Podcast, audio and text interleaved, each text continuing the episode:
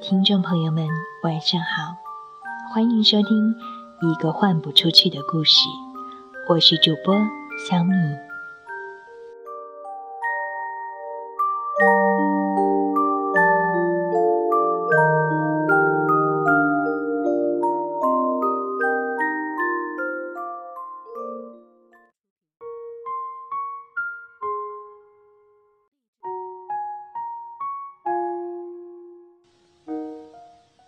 很多次，我都在问自己：录制节目的意义，既要保持原创的写作，又要一个人录制、剪辑、后期，再加上推广，整个人就像一只陀螺，因为这样一个少有人知的节目而旋转。起初，我决定开始做这样一档关乎诗歌、文学、电影、音乐以及所有美丽集合的电台，全然是因为想把这份属于宁静夜晚的美好分享给我的朋友们。我想用自己的声音伴随着很多人入眠。我多希望，就像节目的结尾一样。让越来越多的人好梦香甜。但是走着走着，我发现这条路又孤独又艰难。很多时候，明明精心写作，选择配乐，再用饱满的情绪传递出来，但我发现关注这些的人们并不多。尤其是当我分享一些我觉得美妙至极的诗歌时，并没有太多人去在乎他们。不过，我也收获了一些忠实的听众。我慢慢懂得，有时候懂你的人无需解释，不懂的人也无需牵强。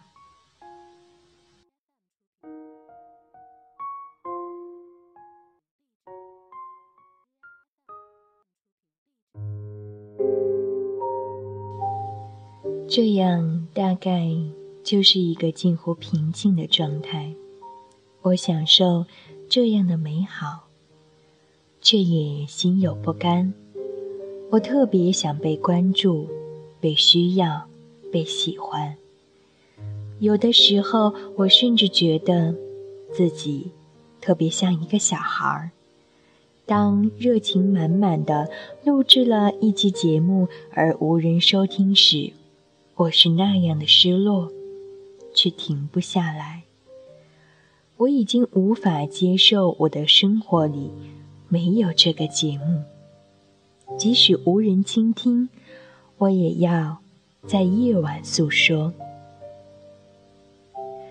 后来，一个极其偶然的机会，我有幸加入了荔枝播客学院的训练营。成为了第三期的学员，我才发现，原来有这么多的小伙伴和我一样在坚持录制节目。好像突然在这条孤独的道路上找到了同伴，我也开始去听其他伙伴的节目，我才发现自己是那么的自恋。有那么多的小伙伴是如此的专业认真，而自己真的差得太远太远。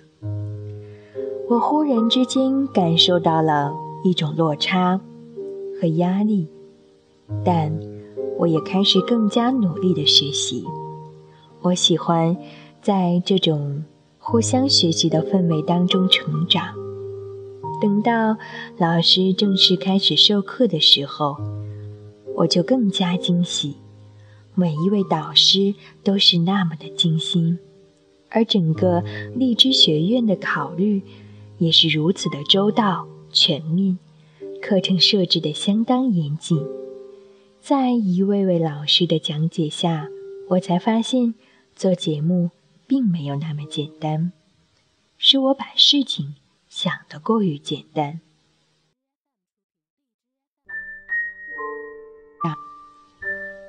通过策划、后期、推广等一系列的课程学习，我也终于有所成长。其实，荔枝播客学院当中的老师，每一位都给我留下了深刻的印象，让我受益匪浅。我记得其中有一位老师在教大家如何在节目当中讲好故事，这给了我很大的影响，因为我的节目就叫做一个换不出去的故事。虽然我不是在讲着具体的故事，但是通过这些诗歌、散文或者影评、音乐的分享，其实都是一种特殊的故事。我在努力做着这样的传递，就像讲故事一样。在与这位老师交流之后，我们一起合作了一期访谈类的节目。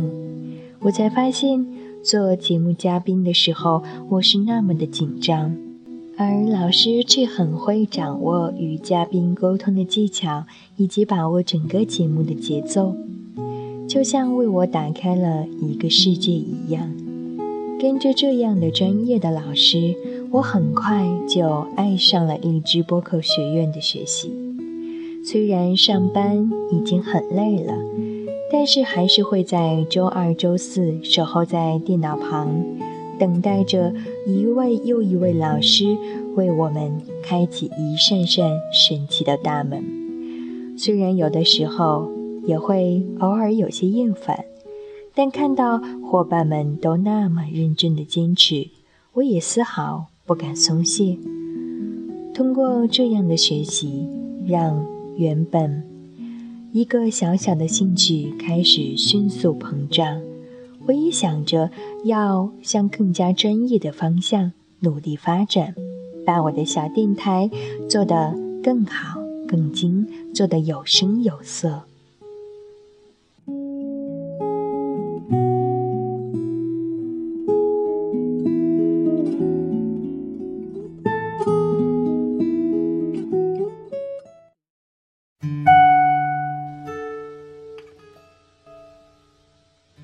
现，那些我苦苦寻找的同路人，原来就在这里。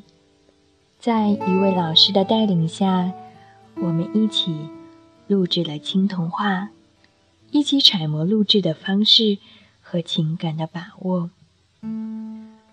每个人都有不同的特点，我从其他人身上看到了自己有的或是没有的方面。就像是照镜子一样，哦，原来你也在这里。不知道为什么，最后一节课的时候，导师课前放的背景音乐显得那么伤感。是啊，从此再也没有周二、周四的束缚了，生活却也像少了点什么。但是。我们的节目还在继续，散落在各处的小荔枝们还在继续努力着，努力做一个更好的自己。同时，我们也在努力的发现另外一个自己。哦，原来你也在这里。